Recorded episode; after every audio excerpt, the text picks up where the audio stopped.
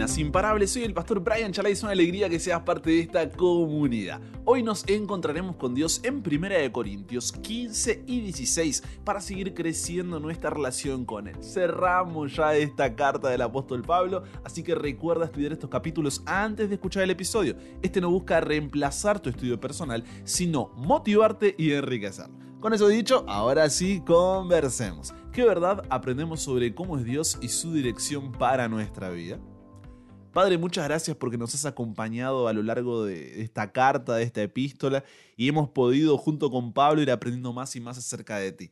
Que este cierre no sea la diferencia, sino que nos ayudes a poder seguir acercándonos más y a poder ser llenos de ti un estudio a la vez. Guíanos por favor en este día, tú conoces la realidad de cada uno, la vida que estamos enfrentando. Danos fuerzas para seguir adelante, por favor, y gracias por este espacio. En el nombre de Jesús oramos. Amén.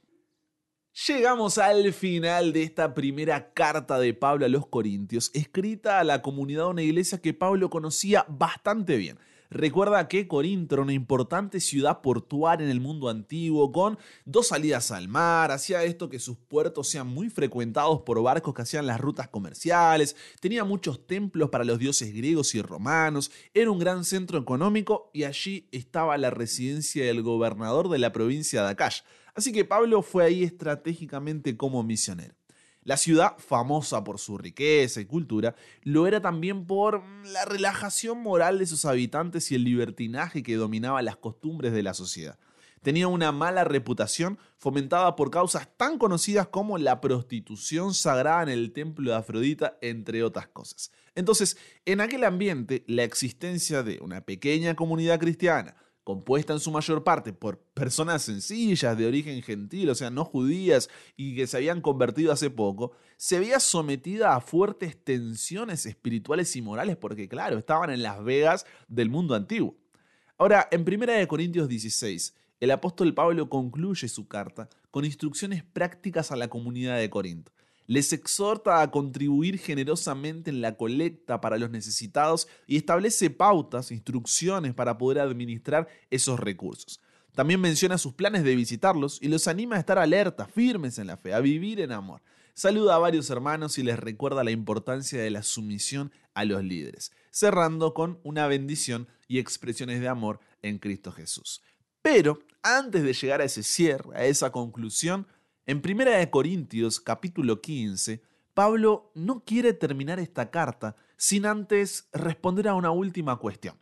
Ya, si estuviste estudiando junto con nosotros, viste que le respondió sobre el liderazgo, sexualidad, alimentación, la vestimenta de las mujeres, los dones espirituales, el amor, el don de lenguas, la santa cena o cena del Señor, pero queda una cuestión más, la resurrección.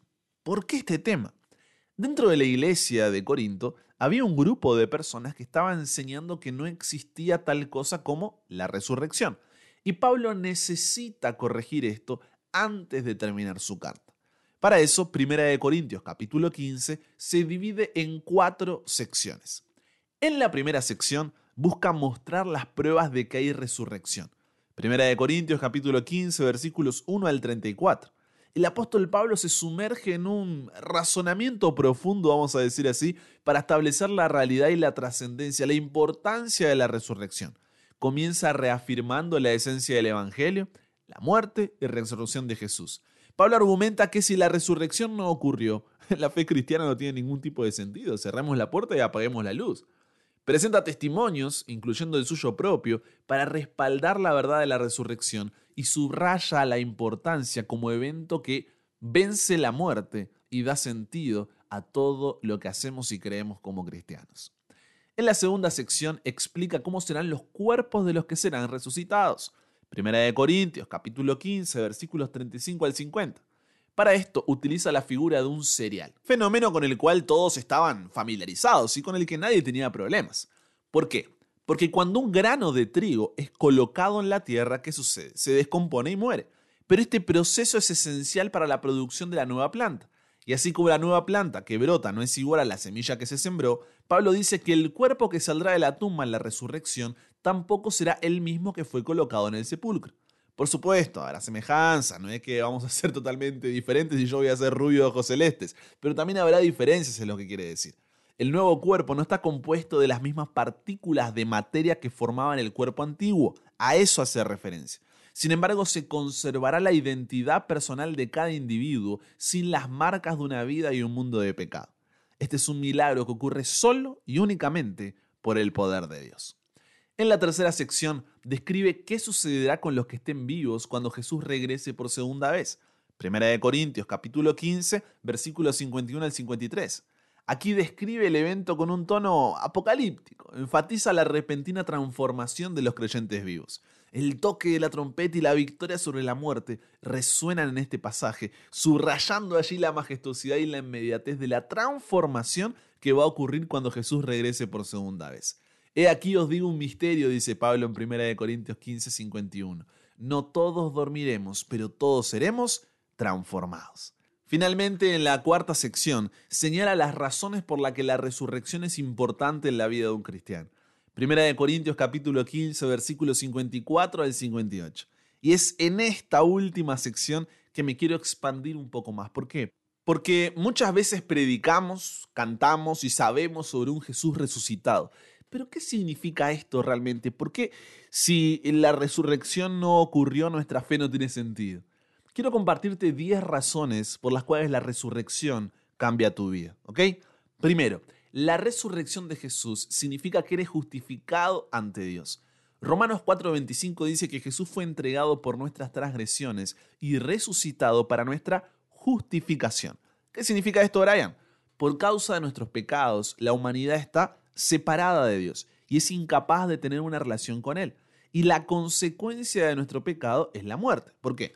Porque si Dios no destruyera el pecado, dejaría de ser santo, justo, recto, dejaría de ser amor. En pocas palabras, estamos condenados y no hay nada que podamos hacer para cambiar nuestra condición. Y es precisamente ahí donde entra Jesús. Justificación significa prueba de la justicia de alguien. Cuando Jesús murió en la cruz, al no haber pecado, ¿qué sucedió? Él tomó nuestro castigo para que pudiéramos ser justificados delante del Padre. La resurrección confirma que Dios aceptó el sacrificio de Jesús por nuestros pecados y gracias a Él, sola y únicamente por Él, tenemos acceso a una reconciliación con el Padre. Cristo fue tratado como tú mereces, para que tú puedas ser tratado como Él merece. Fue condenado por tus pecados en los que no había participado, para que tú pudieras ser justificado por su justicia en la cual no habías participado. Él sufrió tu muerte para que tú pudieras recibir su vida. Por su llaga fuimos nosotros curados. Segundo, la resurrección de Jesús demuestra que Él venció la muerte. Si te pones a pensar, la muerte es el enemigo de la humanidad y el castigo justo por los pecados de cada uno de nosotros. El índice de mortalidad siempre será completo, 100%, porque ningún monto de esfuerzo, poder o riquezas podrá ayudarnos a escapar del alcance de la muerte. Pero la resurrección de Jesús nos da la seguridad de que si nos reconciliamos con Dios, no debemos tener miedo de la muerte, porque cuando Él regrese por segunda vez, seremos resucitados para vida eterna. Entonces de repente nuestra vida toma otra perspectiva, porque no se resume solamente al aquí y ahora, sino a toda la eternidad. Como dice 1 Corintios 15, 55 al 57, ¿dónde está, oh muerte, tu victoria? ¿Dónde, oh sepulcro, tu aguijón? El aguijón de la muerte es el pecado, y el poder del pecado es la ley. Pero a Dios gracias que nos da la victoria por medio de quién? De nuestro Señor Jesús. Tercero, la resurrección de Jesús significa que estamos unidos con Él. Cuando creemos en Jesús somos unidos con Él por la fe. La unión con Jesús significa que cuando Dios nos mira, Él no ve tu pecaminosidad, no ve tu error, no ve tu pasado, no ve tu mancha, sino la justicia de Cristo. Significa que hemos muerto con Él y vivimos con Él. Esta unión solo es posible a través de la resurrección de Jesús. Así como cuando una pareja se ha unido en matrimonio, las cosas de un esposo pertenecen a la esposa y la de la esposa siguen siendo suyas, digo, le pertenecen a su esposo también, los cristianos recibimos la justicia de Cristo por medio de su unión con Él. Nos hacemos uno con Él. Cuarto, la resurrección de Jesús nos permite confiar en la Biblia porque las profecías se cumplieron. Isaías 53, Salmo 16, dentro de tantas profecías del Antiguo Testamento cuyo cumplimiento testifica de la vida resucitada de Jesús, y ni hablar de las cientas que hablan de su venida y obra antes de morir. O sea, a lo que hoy es, Cuando Jesús se le aparece a los discípulos, Él les dice, estas son las palabras que os hablé, estando aún con vosotros, que era necesario que se cumpliese todo lo que está escrito en mí en la ley de Moisés, en los profetas y en los salmos. ¿Por qué? Porque puedo confiar en que la palabra de Dios es fiel. Quinto, la resurrección de Jesús prueba que el Evangelio es verdadero. El hecho de que Jesús vive hoy significa que Él es poderoso para salvar hoy. Este fue el argumento de Pablo en 1 Corintios 15 donde él defiende la verdad de la resurrección, dando una explicación de que el Evangelio cristiano depende de ella. Él dice, si Cristo no ha resucitado, vana es entonces nuestra predicación, sin sentido es la fe de ustedes. Y si Cristo no ha resucitado, la fe de ustedes es falsa, todavía están en sus pecados, entonces también los que han dormido, o sea, los que han muerto en Cristo, están perdidos. Si hemos esperado en Cristo para esta vida solamente, somos de todos los hombres los más dignos de lástima. 1 Corintios 15, versículos 14 y 17, 18 y 19. Pablo lo que explica es que la resurrección no es solo una parte fundamental del Evangelio, sino que es el pegamento que sostiene cada parte del mismo. Sin la resurrección, los cristianos creeríamos de gana, sin sentido, y no tendríamos esperanza. Pero Jesús ha resucitado y ahora tenemos la esperanza del perdón de nuestros pecados, el derecho de estar bien delante de Dios y la vida eterna por medio de Jesús. Sexto, la resurrección de Jesús prueba que Él es el Hijo de Dios. Romanos 1.4 dice que Jesús fue declarado Hijo de Dios con un acto de poder conforme al Espíritu de Santidad por o como resultado de la resurrección de entre los muertos. Si Jesús hubiera muerto y quedara muerto, Él habría sido como los millones que venían antes y que vendrían después de Él. Pero no sucedió así. La muerte no lo retuvo. ¿Por qué? Porque Él es el Hijo de Dios. Séptimo, la resurrección de Jesús significa que Dios derramará el Espíritu Santo en los corazones de los que creen. Después de la resurrección y ascensión de Jesús, Él mandó el prometido Espíritu Santo para continuar su trabajo en la tierra. El ministerio terrenal de Jesús continúa hoy a través de su iglesia en quienes mora el Espíritu Santo. Jesús ayudará a su iglesia como? Por medio del Espíritu Santo, dándonos fuerzas, convicción, guía para vivir una vida que agrada a Dios como dice Hechos 2.33. Así que exaltado a la diestra de Dios, habiendo recibido del Padre la promesa del Espíritu Santo, ha derramado esto que ustedes ven y oyen. Octavo, la resurrección de Jesús nos da una esperanza viva. Los cristianos tenemos una esperanza tremenda porque nuestros pecados han sido borrados y somos justificados delante de Dios. Hemos pasado de ser enemigos de Dios a hijos perdonados y herederos de su reino. No hay una noticia mejor. Como dice Primera de Pedro capítulo 1 versículos 3 al 4, bendito sea el Dios y el Padre de nuestro Señor Jesús, quien según su gran misericordia nos ha hecho nacer de nuevo a una esperanza viva mediante la resurrección de Jesús de entre los muertos, para obtener una herencia incorruptible, inmaculada y que no se marchitará, reservada en los cielos para ustedes. Noveno, la resurrección de Jesús significa que resucitaremos al igual que Él los cristianos disfrutaremos la vida resucitada igual que Jesús, con cuerpos transformados.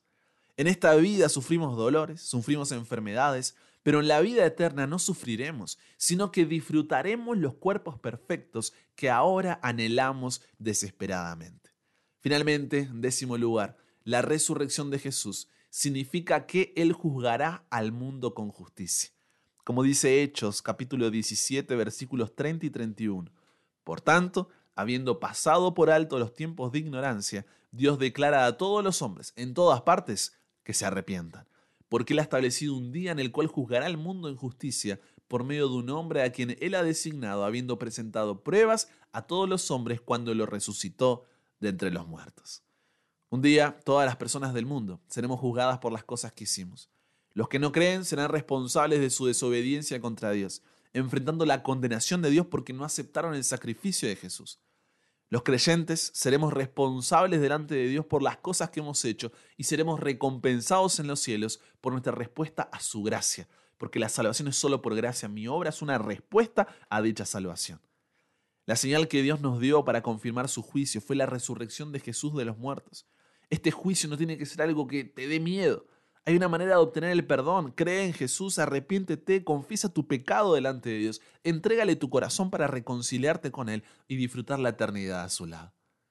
Nuestra fe en Jesús es lo que nos une a Él y nos ayuda a recibir esa gracia. Entonces te pregunto, ¿cómo estas razones, estas diez razones, cambian nuestra perspectiva en la práctica? Primero, La justificación ante Dios nos libera del peso de la culpa. Nos permite acercarnos a Dios con confianza, con gratitud, en respuesta a su amor, porque no son nuestros méritos los que nos dan el perdón, sino los de Jesús.